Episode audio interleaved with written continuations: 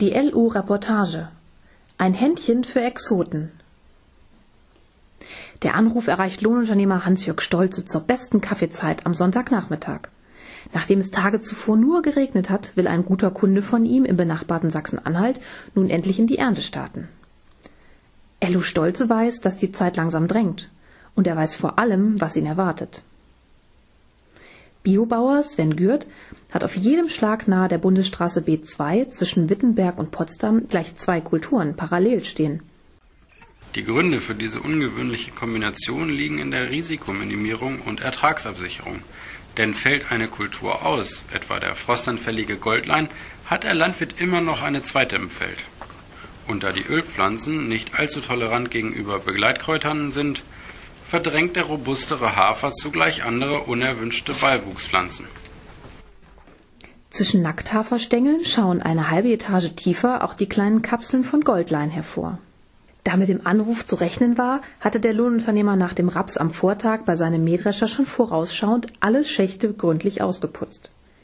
Bewusst entschied er sich dabei für den größeren seiner beiden Klas, den Lexion 580, um mit dessen neun Meter breitem Schneidwerk möglichst viel zu schaffen. Doch am Feld angekommen, schauen die beiden Männer zunächst unschlüssig auf den sandigen Grund. Die Bodenpunkte liegen bei etwa 25 bis 30. Ist die Feuchtigkeit noch akzeptabel? Sie messen die Kornfeuchte, gut 14 Prozent. Fraglos grenzwertig für Nackthafer, der ja so heißt, weil die Spelzen bereits beim Dreschen abfallen, sofern er ausreichend abgetrocknet ist. Aber nun ist Hans-Jörg Stolze hier, also versuchen Sie es. Er baut das Schneidwerk an und wagt den Anschnitt. Er dreht eine erste Runde, eine zweite, eine dritte. Doch richtig zufrieden schaut nur Marlon, des Biolandwirts jüngerer Sohn. Er ist heute acht geworden und darf beim Mähdrescher mitfahren. Doch schließlich brechen sie den Versuch ab und verabreden sich auf einen neuen Termin. Ein paar Tage später auf Ello Stolzes Hof. Es ist noch früher Morgen und der Lohnunternehmer checkt seinen anderen Drescher, einen Glas 450. Anschließend soll es wieder in den Raps gehen, diesmal ganz konventionell. Der Drusch auf Bioflächen macht bei mir nur rund 15 Prozent aus. Das sind so etwa zwischen 700 und 800 Hektar im Jahr. Und solche Exoten sind natürlich noch seltener.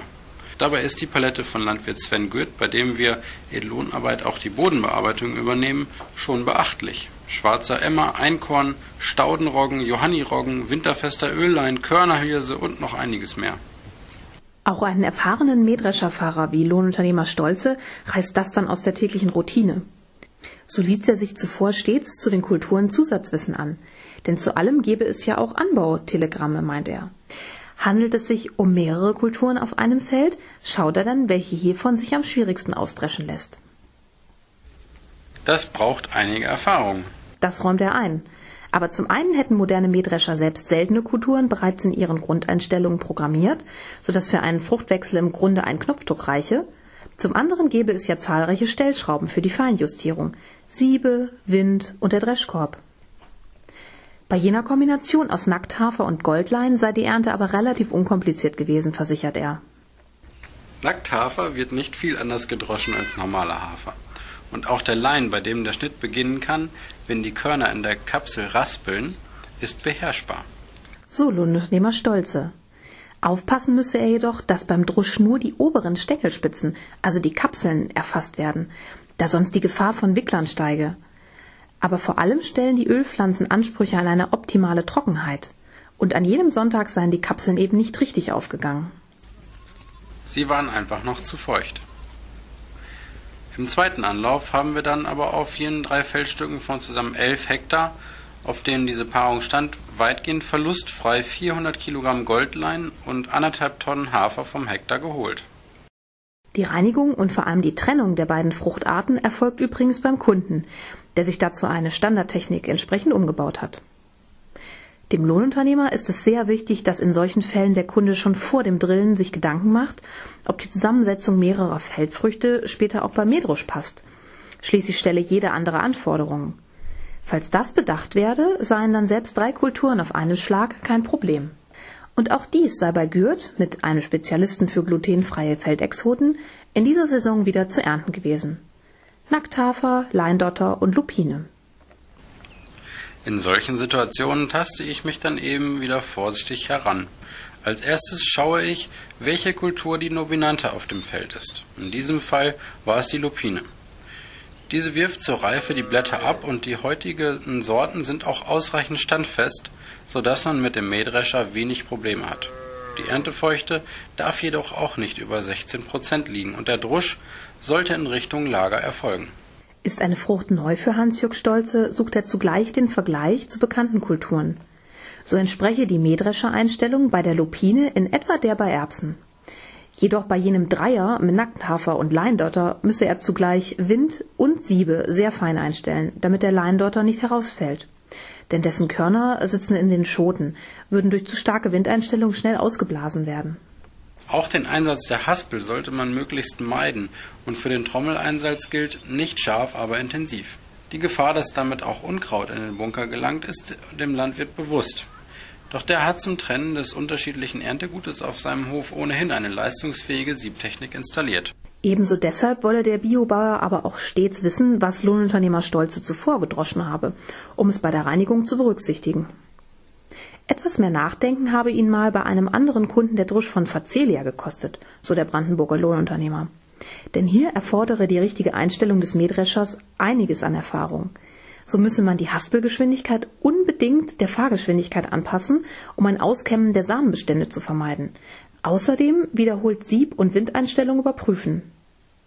Inzwischen weiß er, dass besonders bei Beständen, die nicht abgetötet wurden, so dass noch viele Grünanteile im Stängel hängen, nicht zu scharf gestroschen werden darf. Denn das erschwert das Aussieben des Samens. Und wichtig sei es am Ende eben, dass die Qualität stimmt, also bei geringen Verlusten sauber ausgedroschen werde. Doch dass Hans-Jörg Stolze offenkundig ein Experte für schwierige Fälle ist, beweisen ein wachsendes Klientel und sein großer Einzugsbereich. Vor allem bei ökologisch bewirtschafteten Flächen. Inzwischen habe ich um die 40 Kunden vom Biogemüsebauern bis zum 6000 Hektar Unternehmen. Bei konventionellen Betrieben versuchen wir den Aktionskreis so eng zu halten wie möglich, sodass wir nicht mehr als 40 bis 50 Kilometer Anfahrt haben. Es hängt aber natürlich auch von der Einsatzfläche ab, ob sich Weg und Umbau lohnen. Könne er mehrere Auftraggeber an einem entfernteren Ort bedienen, dann fahre er auch schon mal weiter. Beim Preis orientiert er sich dann an den Richtlinien und Verrechnungssätzen der Maschinenringe. Daheim auf dem Familienhof am Rande von Treuenbrietzen bewirtschaftet der Lohnunternehmer übrigens auch noch 150 Hektar eigenes Land. Und fast erwartungsgemäß finden sich auch hier neben Getreide einige Exoten. Körnermais, Sonnenblumen und Buchweizen. Der blüht noch, wenn schon Samen dran sind. Deshalb muss ich ihn so spät wie möglich dreschen, um die Feuchtigkeit in den Griff zu bekommen. Doch auf unseren leichten Böden mit Ackerzahlen teils unter 15 bietet sich der glutenfreie Buchweizen einfach an, auch mit Blick auf, auf eine spezielle Absatznische. Gelernt hatte Lohnunternehmer Stolze bei seinem Vater Erich Stolze. 2005 übernahm er dann den Betrieb, zu dem bis heute auch 60 Milchkühe gehören. In fünfter Generation, wie er betont. In der Lohnschiene sei er dann über die Nachbarschaftshilfe anfangs eher zufällig hineingerutscht. Aber da sich bei der Milch damals keine rechte Zukunft bot, hatte er erst teuer investieren müssen, boten sich dagegen agrarische Dienstleistungen als Alternative an. So gliederte er von so gliederte er vor sieben Jahren das Lohnunternehmen schließlich aus dem Hof aus und gründete mit Gattin Vivian den heutigen Ernteservice Stolze. Von Beginn an ist Medrusch ein wichtiges Standbein gewesen. 2013 hat die gute Auftragslage dann auch den Kauf eines zweiten Mähdreschers gerechtfertigt. Nun stellen wir auch noch einen Mitarbeiter ein. Inzwischen sind es schon zwei und auch meine Frau, die eigentlich die Bücher führt und nebenbei für vier Kinder und die Familie verantwortlich ist, arbeitet zuweilen mit.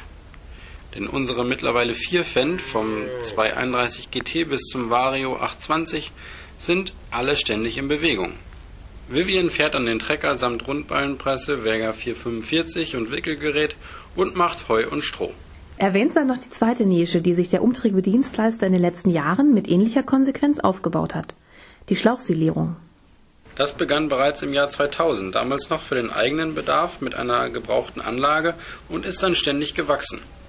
So ist 2008 auch die Feuchtmaissilierung dazugekommen. Inzwischen fahren wir alleine für diese Arbeiten bis in die Altmark, an die Oder, in den Süden Sachsen-Anhalts und einmal sogar ins niedersächsische Wendland. Auch das bringt ständig neue Kunden und vor allem solche, die dann alle Lohnarbeiten gern aus einer Hand wollen. Darüber freut er sich. Bei der Technik für die Schlauchsilierung von Gras, Luzerne, Rübenschnitzeln oder Mais setzte er übrigens auf tschechisches Know-how der Firma Eurobagging. So kaufte er vor nicht langer Zeit als erster deutscher Agrarbetrieb zu seiner Anlage EB 310 LG noch die nagelneue Maschine GB6 SF hinzu. Eine Produktion des Beckmann Verlags. Gelesen von Johannes Roman und Maren Schlaus.